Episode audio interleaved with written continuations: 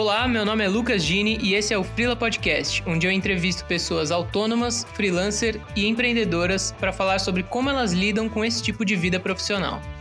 Se você gosta do Freela, apoie seguindo no Instagram e no Twitter, arroba Podcast, divulgue para as pessoas que podem se interessar e considere dar um apoio mensal a partir de R$ reais lá no apoia.se barra.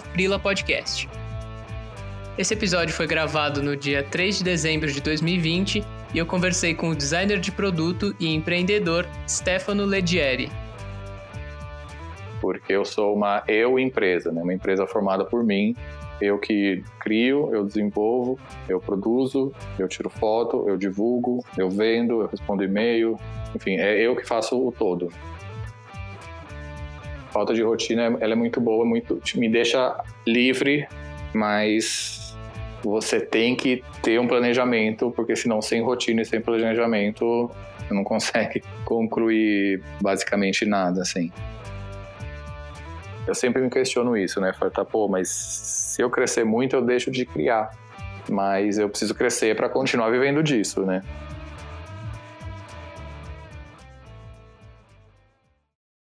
E aí, Stefano, tudo bem? Fala, Lucas. Tudo ótimo. Quanto tempo, mano? Sim, muito tempo, cara. Fiquei feliz de conseguir falar contigo. Admiro muito seu trampo. Que bom que você aceitou esse convite. Ai, mano, obrigado. Acho que qualquer coisa, qualquer coisa nova que, que, que ajuda também, né? Amigos, parceiros, é. Ah, tô sempre feliz de, de ajudar, de participar, de conversar, né? Mostrar também trabalho e tal. Eu nunca, tipo, podcast, podcast, a galera, ah, tô ouvindo um podcast. Eu nunca ouvi um podcast. Aí eu fui, aí eu fui ouvir o teu quando você convidou. Eu falei, tá, deixa eu dar uma agora realmente pra ver como é que Dá é. uma estudada, né? Dá uma estudada. E. Ah, porque quando eu escuto alguma coisa, eu escuto rádio. Eu sou uma pessoa, tipo, eu não, eu não vejo TV, por exemplo, não, não leio jornal, não, então, tipo, rádio eu não, não escuto. Então, pra mim, é. Eu só escuto música de vez em quando, tá ligado? Mas daí, tipo, eu tava ouvindo uns amigos também falando, ah, tô ouvindo podcast e tal e tudo mais. E, e e eu, às vezes, me sinto fora do mundo para essas coisas, né? Mas...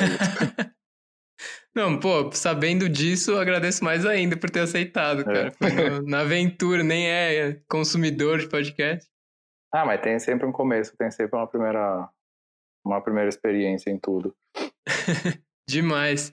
Cara, queria começar então o papo te perguntando como que você virou frila. Então, eu comecei logo depois da faculdade.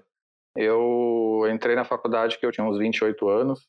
Eu já tinha trabalhado em empresas, já tinha, já era CLT, tipo, foi a CLT a vida inteira. E quando entrei na faculdade, eu já estava com uma cabeça de querer empreender, querer abrir o meu negócio e não trabalhar para alguma empresa. Então eu já estava com essa coisa na cabeça quando entrei na faculdade. Mas eu não tinha a mínima ideia do que eu ia fazer. Assim, eu, eu demorei até para escolher, ah, vou fazer design de produto, fazer design de moda, vou fazer design de interiores. Tava meio perdido assim no começo. Eu sabia que eu queria usar minha criatividade, fazer da minha criatividade o meu meu sustento e fui fazer um curso de design.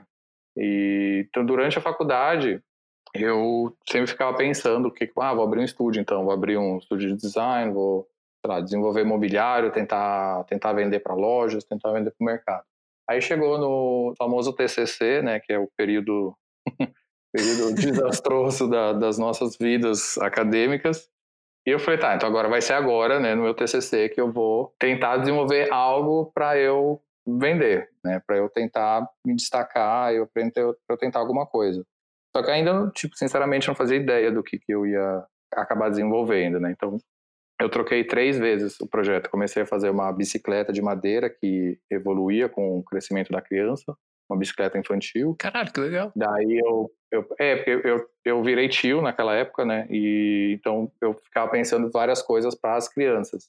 É, então aí era a bicicleta de equilíbrio que mudasse, né, de tamanho conforme o crescimento da criança. Aí eu passei pro berço, né? O berço que virava estante, virava cadeira, e que se transformava, né, com o crescimento da criança para não ter que jogar fora aquele mobiliário. E durante as férias, né, entre um semestre e o outro, eu fiquei pesquisando várias coisas na, na, internet, no Pinterest e tudo mais, e achei um designer alemão que tinha feito uns acessórios, umas joias de madeira e resina. Aí eu olhei para aquilo e falei, caraca, que lindo, irado, vou tentar fazer. Aí eu voltei de férias e comecei a brincar com resina. Comecei a brincar com madeira e resina, comecei a fazer umas peças e eu não conseguia tirar aquilo da minha cabeça. Tipo, eu fazia, vendia para amigos. E aí um dia eu falei com o meu coordenador e falei, cara, eu não, tô conseguindo evoluir com o meu projeto. E chamava, inclusive, Evolu. Estou conseguindo evoluir o meu projeto Evolu do TCC. Porque eu só estou pensando, só estou conseguindo fazer isso. Estou tacando resina na madeira e fazendo anel. Aí o meu coordenador falou, então tenta transformar isso no teu TCC. Aí foi lá que eu, que eu comecei a pensar numa marca, né? Tava fazendo então uma marca de acessórios que trabalha com madeira e resina e lancei uma coleção, né? Uma coleção conceitual. Eu trabalhei com a lembrança das pessoas. Então, dentro da resina, eu encapsulei lembranças, né, de específicas pessoas que, no caso do meu TCC, foram minhas é, lembranças pessoais. E eu falei, pô, tá, vou tentar então vender essa essa coleção. Só que era muito muito conceitual a ideia que eu trouxe para o TCC, que era um, uma parada modular, você conseguia trocar as pecinhas, então tinha um encaixe com um imã, e eu tive que desenvolver para o TCC, para o protótipo. Mas assim, comercialmente não ia dar certo, porque a pecinha saía, ela caía, é, então eu acabei não vendendo aquelas peças. Mas eu comecei a fazer peças mais simples para vender, né? Precisava vender alguma coisa. Mas o que me deu mesmo o start, putz, eu vou empreender, vou, vou tentar realmente fazer isso, isso vire o meu, meu, meu trampo, que me gere renda, foi quando eu participei da, do Jardim Secreto, que é uma feira de pequenos produtores que acontece, acontecia pelo menos no Bexiga. Foi, eu segui o Instagram delas, elas publicaram lá uma convocação de para novas marcas. Eu já tinha o Instagram, mas assim, eu não tinha, não tinha uma coleção, não tinha uma marca ainda, né? Eu tinha uma ideia de, de uma marca. Aí eu mandei e-mail para elas, elas gostaram do trabalho. Na época eu era um dos poucos que trabalhava com madeira e resina, então era muito novidade, né, o meu produto. Elas aceitaram, me convidaram para fazer o evento. Eu fiz o evento e eu vi que, caralho, tipo, teve uma ótima aceitação do produto. Eu vendi muito bem em um dia de feira. Eu vendi praticamente um salário de um designer júnior numa empresa. E saindo de lá que eu falei, caraca, eu acho que vai dar certo se eu me meter nessa, né? Então, aí eu comecei a pegar um pouquinho mais a sério e não parei há cinco anos, mais ou menos. É, é isso. Então, eu comecei a empreender sem saber que eu ia desenvolver, né? Que produto que eu ia desenvolver. Foi uma descoberta, assim, no meio da faculdade. E foi um... Vou falar, foi uma coisa não muito pensada, assim. Foi, eu fui me jogando. Tá, fiz isso, gostou, tá, tá, tá aceitando. Convidaram para o evento, fiz o evento, vende legal Aí eu comecei a produzir sem muito planejamento, assim. Não, cara, eu achei muito legal a história, na real. Eu fiquei um pouco curioso com. Você falou que ficou um bom tempo como CLT antes da, da faculdade, e aí você falou também que na escolha da faculdade você tinha dúvida entre os cursos, mas todas as opções que você falou eram design, né? Então isso já estava meio claro para você. Sim, com certeza. E você trabalhava com o quê? Como é que você foi chegando nessas conclusões? Olha, eu trabalhei sete anos como vendedor de celular em loja de shopping. Então, tipo, nada a ver. Eu cresci na Itália, então esse trabalho que eu fiz foi numa loja na Itália. E hum, eu fiz um colégio de programação, então eu estudei informática no colégio técnico na Itália. Eu saí de lá, fui trabalhar como vendedor de shopping. E no trabalho, lá na loja, chegava. A gente tinha uma vitrine, uma vitrine né? Onde eu, punha os celulares e tudo mais chegava, sei lá, Natal. Aí eu fazia, decorava vitrine, fazia tudo. Eu curtia fazer essa, essas vitrines, vamos dizer assim. Né? Aí chegava o, o estoque novo de, de, fones, carregadores e bateria. Aí eu ia lá, fazia o coisinho dos acessórios, tudo, tudo bonitinho. Então, o chefe sempre olhava para mim e falou: Stefano, o que, que você tá fazendo aqui? Eu lembro. Eu, não, é verdade. O chefe, várias, mais de uma vez, ele me perguntou isso. Eu falei, cara, você é muito criativo. Por que, tipo, você tá. O que você tá fazendo aqui, cara? Olha a vitrine que você fez. Tipo, se eu contratasse um visual merchandiser para fazer a vitrine, ia sair, tipo, igual ou pior. Tipo, você, você fez uma vitrine mó linda, da hora, tipo, o que você está fazendo aqui? É muito criativo, tenta... Só que assim, eu tinha, eu tinha que pagar minhas contas. E eu não tinha possibilidade na Itália de deixar aquele emprego para estudar ou tentar entender, tipo, desenvolver a minha criatividade de alguma forma, porque eu tinha que pagar minhas contas e, eu precisava daquele, daquele salário, né? E eu era, é, tipo, na Itália chama tempo indeterminado, tipo, é um contrato que é a tempo indeterminado. Enquanto eles não te mandam embora, você pede demissão, você tem esse trabalho. E é muito difícil, tipo, é, é o sonho, pelo menos na minha geração na Itália, era o sonho todo mundo queria esse trabalho a tempo indeterminado. E eu tinha. Tipo, eu tenho medo de sair daí, tenho medo de procurar um emprego e, enfim. Então eu fiquei lá, fiquei lá sete anos e eu comecei a surtar, sinceramente. Eu comecei a, a, a surtar, assim, é, porque eu não gostava mais. Eu sempre adorei, eu adorava celular, eu colecionava celular, eu gosto da tecnologia, é, eu gosto do. Não é que eu gosto de ser vendedor, mas eu gosto de, de conversar com as pessoas, eu gosto de estar em contato com pessoas. Então, tipo, eu vendia um produto que eu gostava e eu fazia algo que eu gostava durante o meu dia, que era conversar com as pessoas. Mas, cara, é, tipo, vender celular durante sete anos é muito estressante, porque é sempre as mesmas coisas, tipo, é sempre... É, enfim, eu comecei a, a ficar meio que louco lá dentro do trabalho. E eu decidi que eu ia mudar, né? Só que eu decidi mudar mesmo, né? Então, tipo, além de mudar de trabalho, eu mudei de país. Né? Então, minha família tinha começado a voltar para o Brasil já.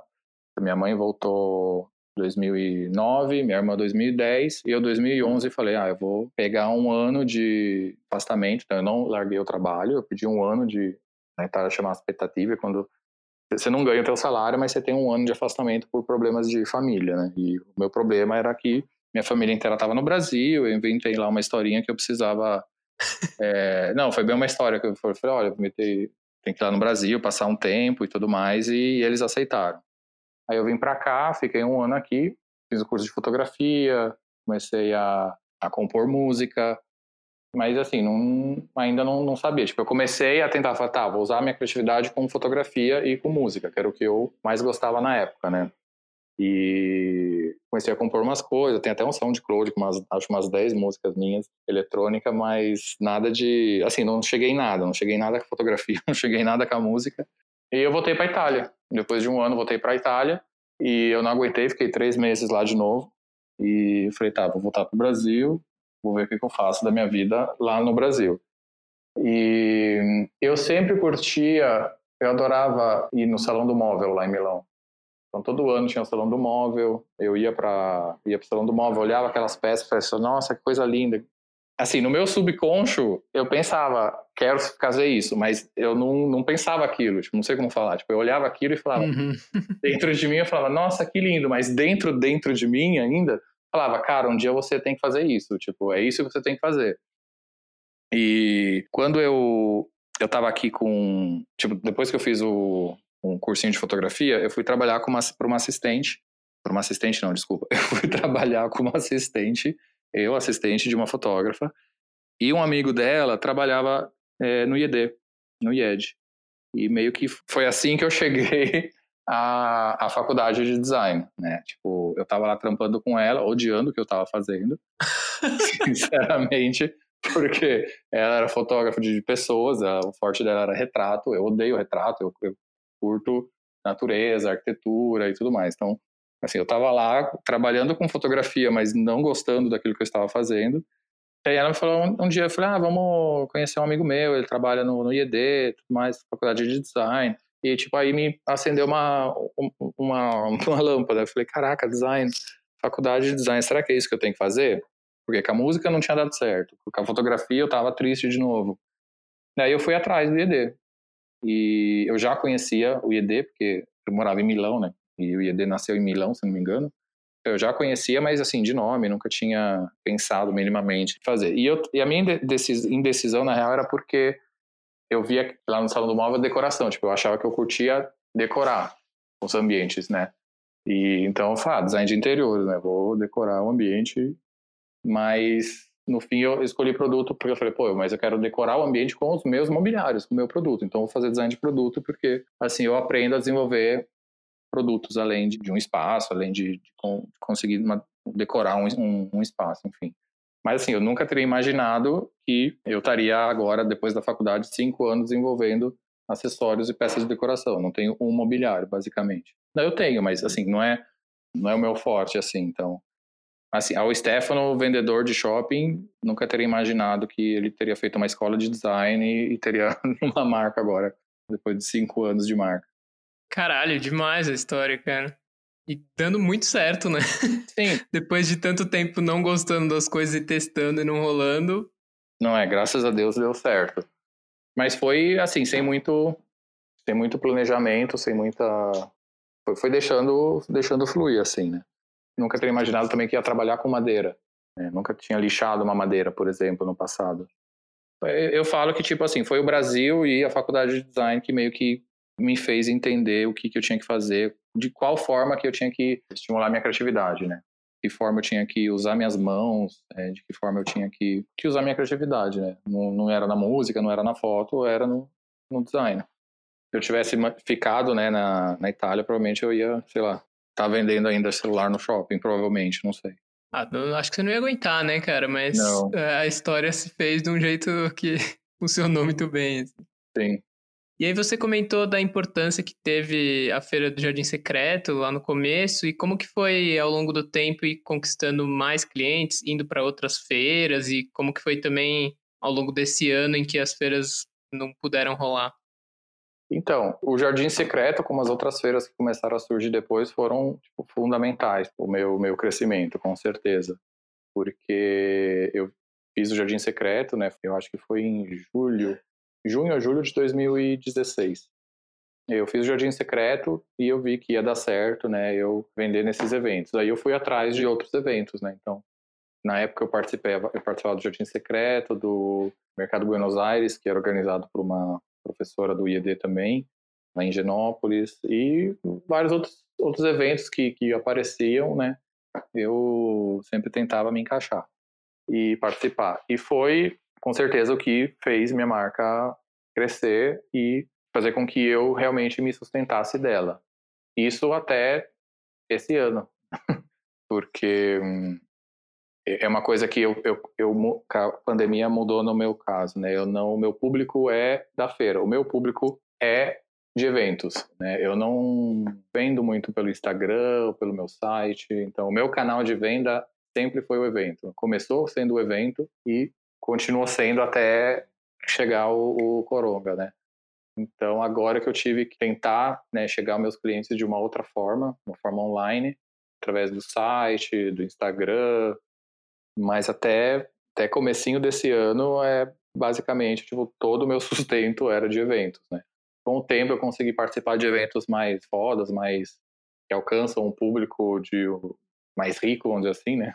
Então comecei o Jardim Secreto, acabei chegando no Museu da Casa Brasileira com a Mercado das Madalenas, Bazar da Praça, Feira na Rosenbaum.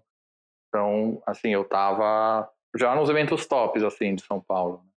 E fui para Curitiba, fui para Belo Horizonte, para o Rio, assim, sempre através de, de eventos. Né? Então, no meu caso, e eu acho que para no caso de vários pequenos empreendedores que têm uma marca, né, um produto, que vendem um produto, essas feiras com certeza foram a, forma com que eles conseguiram ser conhecidos, né, serem valorizados e tudo mais. O que me ajudou também foi que o produto que eu tinha, os materiais que eu usava, na época, no começo, não era normal, assim, vamos dizer, você não achava um, um anel, por exemplo, de madeira e resina em qualquer evento, assim, tinham poucas marcas, se não me engano, tinha eu, aí começou uma, uma outra, umas duas, agora, até agora, eu conheço quatro, por exemplo, então, é um produto que não tem tanta concorrência e isso ajudou também a, a que eu conseguisse, né, me destacar mais respeito a outras marcas que talvez faziam um, um produto com mais concorrência, assim.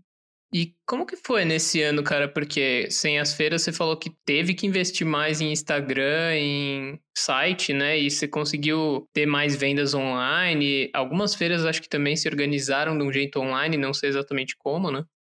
Sim. Assim, eu é, passei por um período meio ruim, assim, no sentido que começou a pandemia e eu falei, fudeu, tipo, eu tinha dois eventos pagos e não aconteceram, né? E eu falei, tá, vou fazer um site, vou pôr meu, tirar foto das minhas peças, pôr no site. Eu fui fazendo todas as coisas que eu nunca tive tempo de fazer antes da pandemia, porque eu sou uma eu empresa, né? Uma empresa formada por mim, eu que crio, eu desenvolvo, eu produzo, eu tiro foto, eu divulgo, eu vendo, eu respondo e-mail, enfim, é eu que faço o todo. Né? Então, na correria de antes, eu tinha peças que eu fazia e vendia sem nem tirar foto, por exemplo. E eu nunca tinha tempo de sentar para fazer um site, porque no fim chegava um evento, eu vendia bem, eu falei, pô, então tá bom assim. Então começou a pandemia, os eventos pararam de ter, né? E eu falei, vou fazer o site e tentar investir agora no online. Só que para mim e para outras marcas também que eu conheço, que o forte deles era o evento, tiveram um pouquinho de problema nesse sentido. Porque o meu público não me conhecia pelo site, nem tinha um site, entendeu? Então, sim, o meu site tem seis meses de existência, né? Então, tipo, vai demorar agora um pouquinho para eu para eu começar a, a, a, virar no online. Assim, meu site eu fiz hoje, acho que foi a vigésima venda então, tipo, são 20 vendas, por exemplo, num site, coisa que eu fazia em um dia no evento, né? Mas, claro, tem Instagram, tiveram outras formas.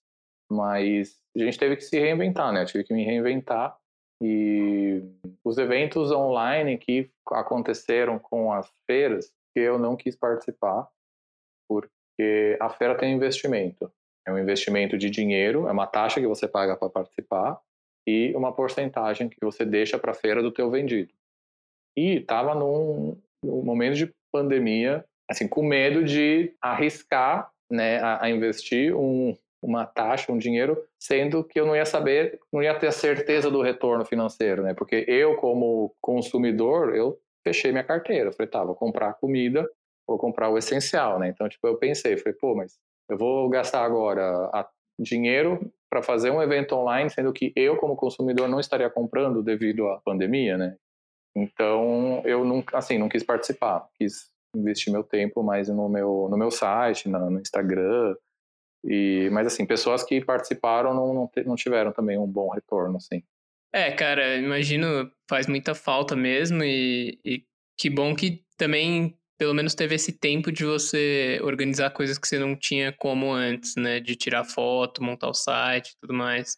E até entrando um pouco em como que é a sua rotina que também foi outra esse ano, mas como costuma Sim. ser e como foi esse ano, assim, para organizar todas essas tarefas que você falou que faz para a empresa rodar sozinho e organizar junto com a vida pessoal, enfim. Então, rotina. Eu dou risada agora, porque, tipo, rotina, eu não tenho uma rotina, né? Absolutamente não tenho rotina. A rotina eu acho que é, é, é indispensável para você conseguir fazer tudo que você precisa fazer. Só que não é uma rotina de tipo toda semana, todo dia é aquilo que eu faço, assim, não. É, eu tento manter uma rotina de carga horária, de tempo que eu vou dedicar para o trabalho. Uma semana normal, sem muito, muita produção, muito, muita correria, eu costumo chegar no ateliê umas 10 horas e saio umas 6, umas 7 horas da noite, né? Então eu tento manter essa carga horária de 8 horas trabalhando, né? Mas assim, não, não, é uma rotina que tipo todo todo dia eu chego, eu faço tal coisa, não.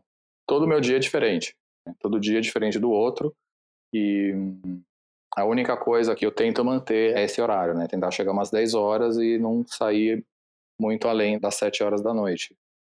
Mas assim, eu com o tempo eu fiquei percebendo que eu tinha que ter um planejamento, não necessariamente uma rotina, mas um planejamento, né, para não me perder. Tipo, tá, tenho que, por exemplo, agora precisei preparar um estoque para entregar para uma loja.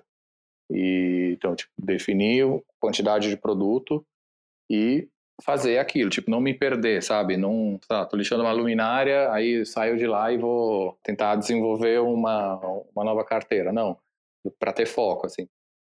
O, o, fato de não ter rotina eu adoro, porque liberdade total de, de eu não precisar trabalhar tipo, produzir uma coisa, eu posso chegar meio-dia, às quatro horas, eu posso resolver minhas coisas na hora que eu quiser, eu posso, enfim. Falta de rotina, ela é muito boa, muito, me deixa livre, mas você tem que ter um planejamento, porque senão sem rotina e sem planejamento, você não consegue concluir basicamente nada, assim. É, eu até fiquei pensando também na questão do espaço físico, né? Você falou do ateliê, imagino que você alugue um lugar, porque com muita ferramenta fica difícil fazer tudo em casa também, né?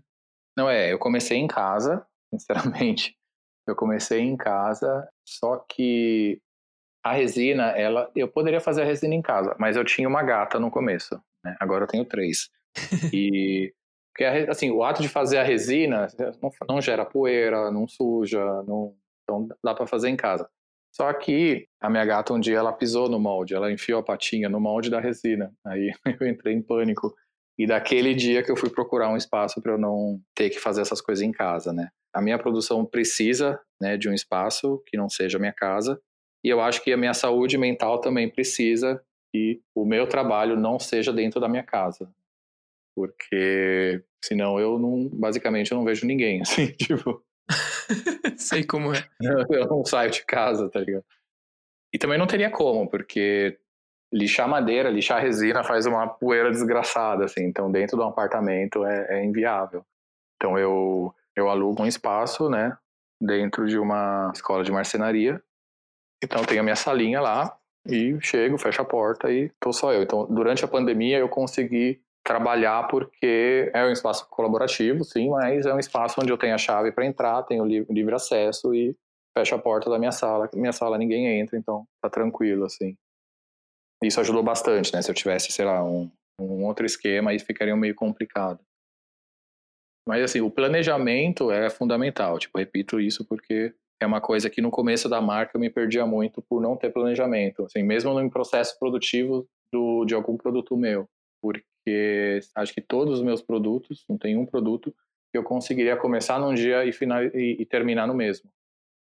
Porque sempre tem várias etapas de processos e às vezes demoram 24 horas, porque a resina tem que secar, a cola tem que secar, enfim, quando eu passo acabamento, por exemplo, na madeira da bolsa, eu não monto ela no mesmo dia porque a madeira ainda ela pode liberar um pouquinho do óleo.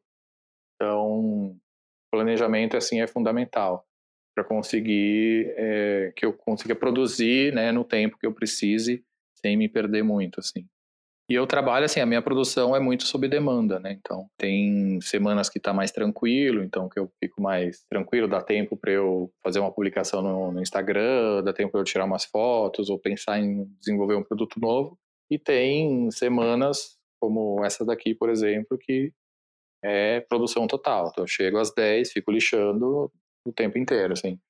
E é aí que o planejamento é importante, porque senão uma bolsa, por exemplo, eu estou conseguindo produzir oito bolsas por semana, mas não faço somente a bolsa, bolsa e outras coisas.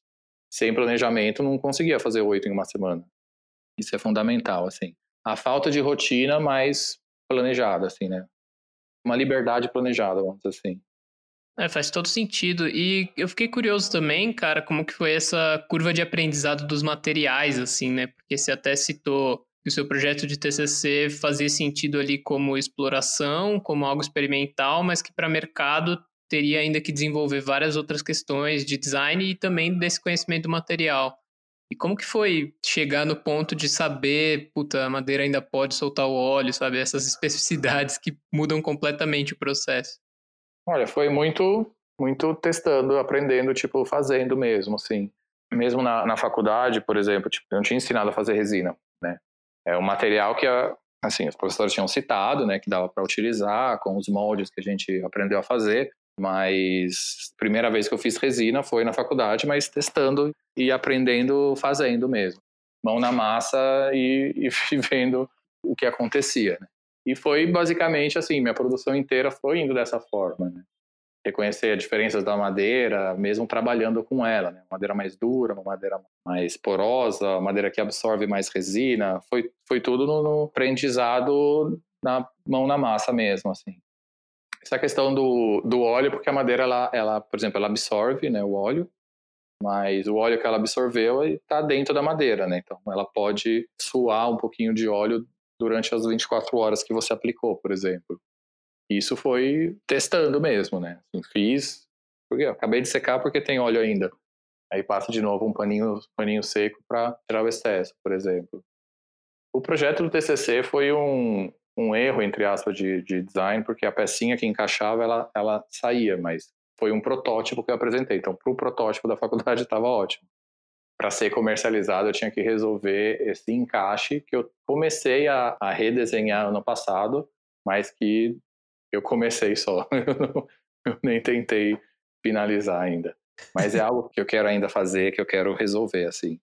Eu podia ter feito nesse começo de pandemia, porque eu tive bastante tempo ocioso, mas a minha preocupação era tão em outras coisas assim que eu, eu não tinha cabeça para nada, assim, sinceramente começou a pandemia, eu fiquei dois meses em casa com a minha mãe, tipo, só. Só assistia a série e acabou. Tirei as fotos, sim, fiz um site, mas eu, assim, minha cabeça não conseguiu criar nada, desenvolver muito, nada de novo, assim. E é uma pena, né? Porque eu tive tanto tempo vazio agora. Eu podia ter desenvolvido algo novo e tudo mais. Mas faz parte. Ah, mas cara, nem tem como se lamentar, né? Um negócio que é, é muito macro, assim. É muito Sim. fora de controle. É impossível passar reto por isso, sabe? Por tudo. Por todas as notícias, pela mudança de rotina, pelas pessoas em volta. É muita informação. Nossa, demais. Demais. E aí, cara, eu queria te perguntar também sobre as finanças, como que foi até no início da marca ir desenvolvendo e entendendo qual é o seu preço, como se colocar no mercado, se tem diferença de feira para online, como que foi entender, precificar os seus produtos? Olha, foi no começo eu chutei um preço no Jardim Secreto, né? Eu falei, ah, isso é real, real. Eu chutei um preço, botei 60 reais no pingente e fui na feira. E aí eu comecei a ver marcas que vendiam, por exemplo, um produto similar, quanto estavam vendendo. Né? Então, eu comecei a pesquisar preços da concorrência para definir o meu preço. No começo foi, foi meio que assim. É, aí eu vi que tinha uma marca que fazia, que trabalhava só com madeira e tinta acrílica. No meu caso era madeira e resina. E eu falei, tá, minha peça tem que custar mais dela, porque tem o trabalho a mais da resina. Um dia um dia só secando, deu um acabamento totalmente diferente, mais difícil de fazer. Então eu falei, tá, minha peça tem que custar que seja um pouquinho a mais da peça de, de, dessa outra marca. Aí eu subi meu preço de 60 a 99 dessa mesma peça, por exemplo. E com o tempo, né, conversando com amigos e que tem marca também e tudo mais, eu tentei, né, fazer uma tabelinha para custo do produto. Só que é difícil, porque eu trabalho com madeiras de reaproveitamento, eu não pago a madeira. 80% das madeiras que eu uso são madeira que eu resgato. Então, tipo, o material que eu uso é muito baixo o valor, é o tempo que eu demoro para produzir a peça que, que dá o, o, custo real do meu produto, né? O tempo e é o conceito, o fato de ser uma peça única, tudo mais faz com que o produto seja um pouquinho mais valorizado. Mas isso demorou um pouquinho, na real, para eu, eu entender. Até agora, sinceramente, se eu posso ser sincero com você, tem produtos que eu falo, ah, tá, tô. Por exemplo, tipo, esse ano que eu mais desenvolvi foram luminárias, que o pessoal fica mais em casa, né? Então, tipo, vou focar nessa pessoa que está em casa para que quer uma luminária bonitinha na, na, na, sala, por exemplo. Aí fiz umas luminárias, mas para definir o preço dessas luminárias foi bem assim, olhar o mercado quanto mais ou menos está custando uma luminária daquele tamanho, com aquela proposta, e botar o meu preço, assim. É difícil, cara, é difícil, também porque eu não sou uma pessoa muito boa nessa coisa, tipo, de tabela, Excel, coisa financeira, é, não, eu sou uma pessoa criativa que quer ficar produzindo, né? Então, quando se trata dessa, dessas coisas mais de finanças, de tabela, de números, aí eu tenho algum eu tenho um pequeno problema. Então, tipo, depois de cinco anos de marca, eu tenho sim uma tabela que calcula o preço de uma peça, mas daí eu, eu meio que, que, que eu que decido o valor. Então, ah, mas por que essa peça custa 99? Ah, porque 100 é muito e 80 é pouco, então vai 99, por exemplo, né? Meio, às vezes é, enfim, deu para entender. Sim, sim. É, eu acho que o orçamento é uma grande treta para todo mundo, assim. Sim. Em algum nível vai ser um pouco arbitrário, né? Claro que tem, Não, tem métodos e caramba, mas vai ser um pouco. Sim. Não, eu sou péssimo nisso. Tipo, às vezes que, que a pessoa fala, ah, você tem que me dar um orçamento de X peça personalizada com tal coisa para entrega no dia. Tá, eu surto, eu fico tipo uma tarde inteira sentado para conseguir estipular um valor. Sério, eu sou, tipo, é bem complicado, assim. E, e é um produto, né? Eu imagino um orçamento para um serviço. Deve ser mais difícil ainda, né? Porque é um é, produto tem valor, tipo, a luminária. Eu dei o exemplo do pingente, mas da luminária, por exemplo. Da luminária eu tenho que pagar a lâmpada, o fio, o interruptor, o plug. Eu, eu, eu somo esses valores, né? E ponho a minha, minha mão de obra, mais uma margem e tudo mais. Um serviço é mais difícil ainda porque o serviço é o teu tempo, é o teu conhecimento, a tua dedicação, o teu, enfim. Então é mais difícil ainda, né? Mais sorte que eu estou em produto, porque senão eu ia surtar. Mas ao mesmo tempo tem um lado de, de serviço porque você projeta as peças, né? Então você também vai usar o conhecimento Não, que você tem de projetar, basicamente. Claro, claro. Mas é, é tipo, é, é, uma vez, por exemplo, uma bolsa. A bolsa é um projeto que eu, eu fiquei meses desenvolvendo, é, tanto o produto quanto o processo produtivo. Todo esse tempo que eu, que eu demorei para desenvolver ela está diluído em todas as bolsas que eu já vendi, por exemplo. Uhum. Então, é, é, difícil também isso. Tá, demorei dois meses para desenvolver ela, mas eu já vendo ela há mais de um ano, então, tipo, meio que já tá pago isso na minha cabeça, sabe? Mas é, é algo complicado, assim. É, sempre é. é, não, com certeza. E aí, cara, você tem algum plano, e é um ano difícil de responder essa pergunta, né? Mas você Nossa. tem planos para a marca, assim, de curto ou de longo prazo? Olha, a, o plano no começo da pandemia foi sobreviver. Sim. Sinceramente. foi sobreviver, a marca não, não morrer. E o que ajudou bastante é que o ano passado mesmo sendo um ano difícil, para mim foi um ano muito bom. Então eu eu estava com, com dinheiro guardado, então isso ajudou muito o começo da desse desse período, né? Mas assim, o meu plano nunca foi ser uma grande empresa, né? Tipo, tanto que minha marca é meu nome, sobrenome é Legieri e cara, o meu plano é, é continuar vivendo disso, assim, sem crescer muito, porque se não vira uma empresa, eu paro de ser o, o, criador, eu viro o administrador de uma empresa com outros funcionários, por exemplo. Uhum. Eu sempre me questiono isso, né? Falo, tá, pô, mas se eu crescer muito, eu deixo de criar. Mas eu preciso crescer para continuar vivendo disso, né? Isso é uma coisa que eu comecei a me questionar já faz um, um tempo. É, é isso, pô, eu tô com 35. É assim, eu não me vejo daqui 10 anos fazendo feira final de semana na correria monstra do que está sendo agora, por exemplo, que está sendo antes da pandemia, por exemplo. Então, assim, eu já cheguei a pensar, foi, pô, o que, que eu tenho? Eu tenho que fazer alguma coisa para resolver isso, né? E, assim, agora como agora, eu, eu te diria que o meu plano é tentar abaixar o, o meu custo do, do produto para conseguir vender em quanto mais lojas possíveis. Porque a loja, ela te pede uma, desconto, né? 50%, 40%. Então, o meu plano agora, que é o que está rolando para mim na pandemia, é loja. Então, é vender para a loja que vende para você. E futuramente, provavelmente, eu precisar de alguém para fazer é, as coisas administrativas e de marketing que eu odeio fazer e não gosto e não tenho tempo né, para fazer. Mas o plano para a Legere, com certeza, é parcerias com outras marcas né, que é o caso, por exemplo, dos óculos, que eu lancei na pandemia e, e, e vou lançar nesses dias a, a, coleção inteira, que eu fiz com uma marca de, da Praia Grande, do, do Natan, e parcerias com outras marcas e lojas. Assim, esse vai ser o que eu estou imaginando assim para o futuro, para não depender das feiras, que é é ótimo, porque na feira em um final de semana você vende que uma loja vende em um mês, só que é um desgaste muito alto e você depende dela, né? Se a feira não puder acontecer, não, não tem como vender, né? Então, o plano com certeza vai ser esse: parceria com outras marcas e lojas. Sim, é um jeito de expandir o alcance de vendas sem você ter que passar o dia na barraquinha. Sim. Você Sim. mesmo fazendo trampo ali, né? É. Que é bom, é gostoso, é, gratificante, é muito gratificante, mas é muito cansativo. Né? E eu falo, pô, com, eu com 45 anos não vou estar na barraquinha, com certeza. Mas nem com 40, entendeu? Tipo, eu já tô começando a ficar grisalho, mas não, não, não rola assim. Justo.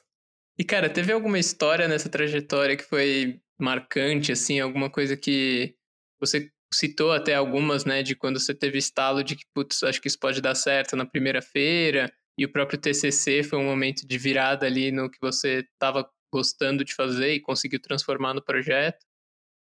Sim, com certeza ter chegado as feras tops de, de, São Paulo, né? Isso foi, acho que marcou um, assim, um ponto fundamental na, no meu crescimento, né, da marca.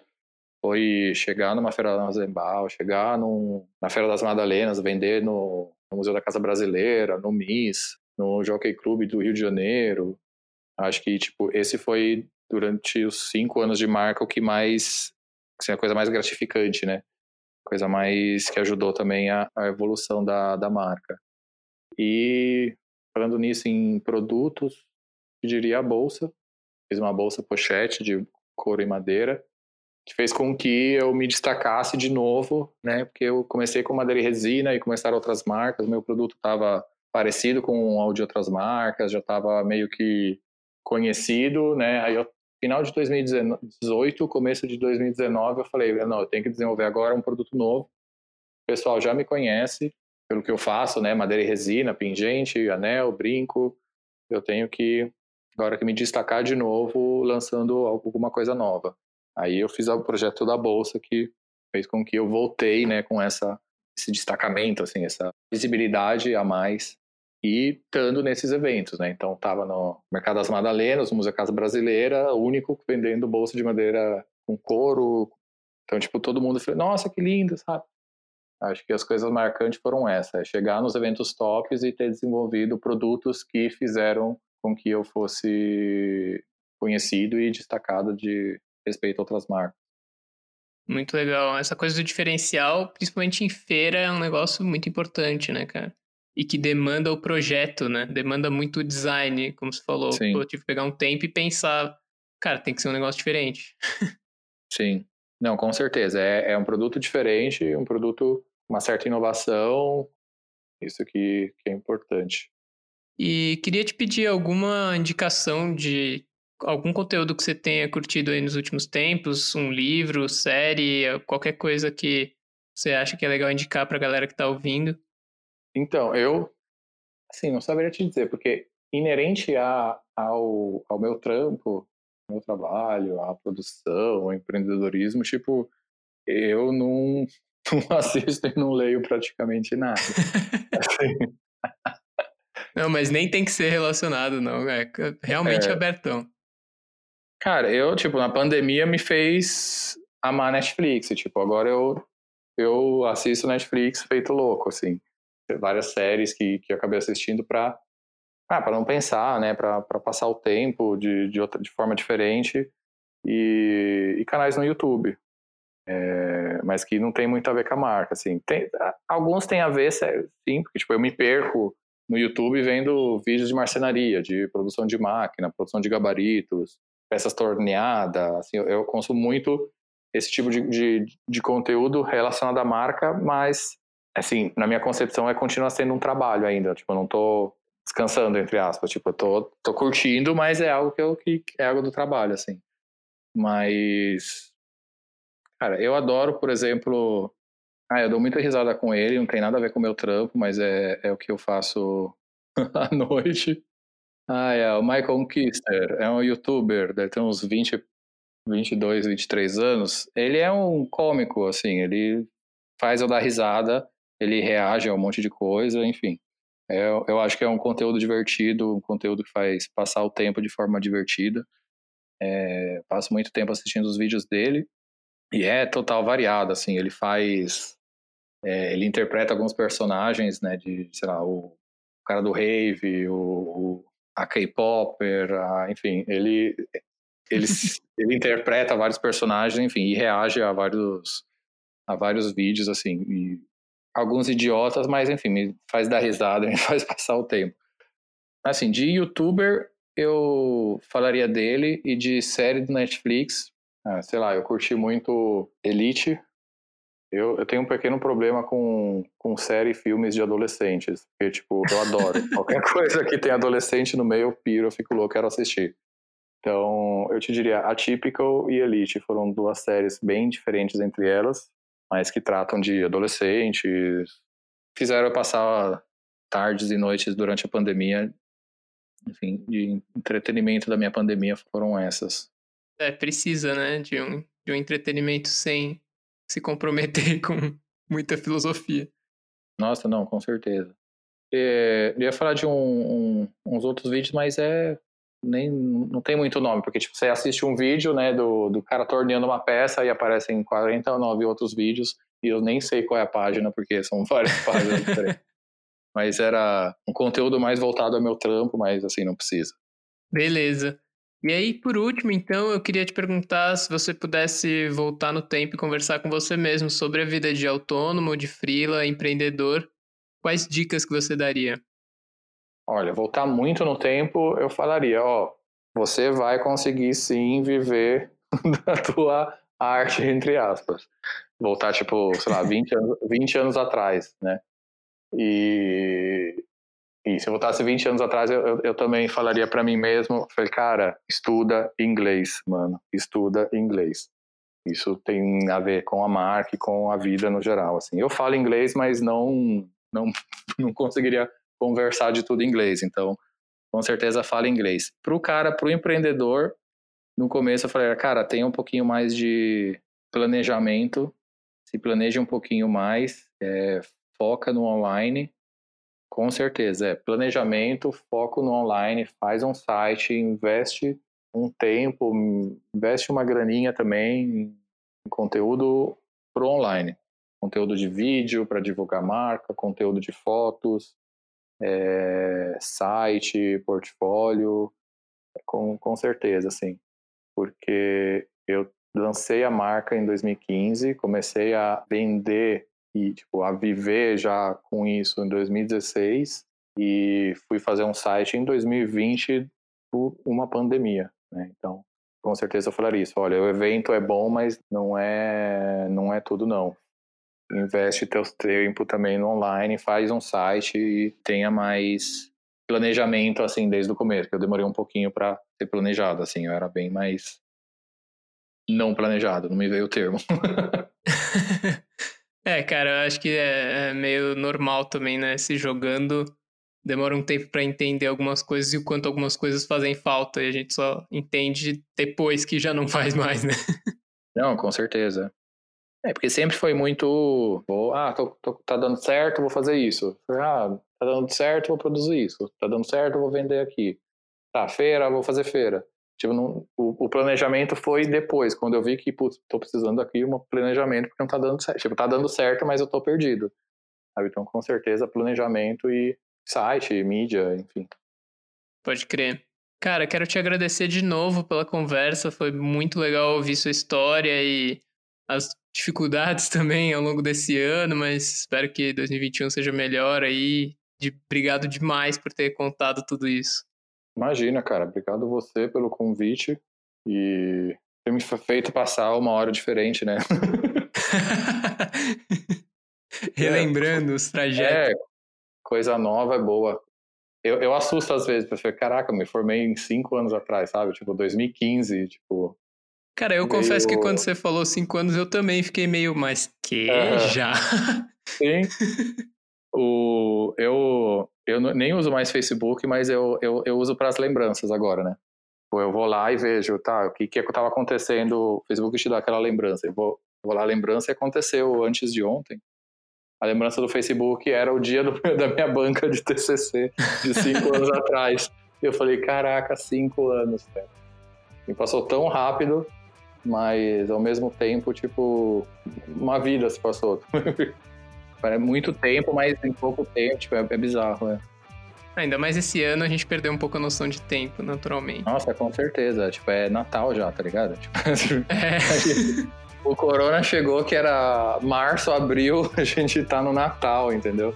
Pulou do o... carnaval pro Natal, né? É, bizarro.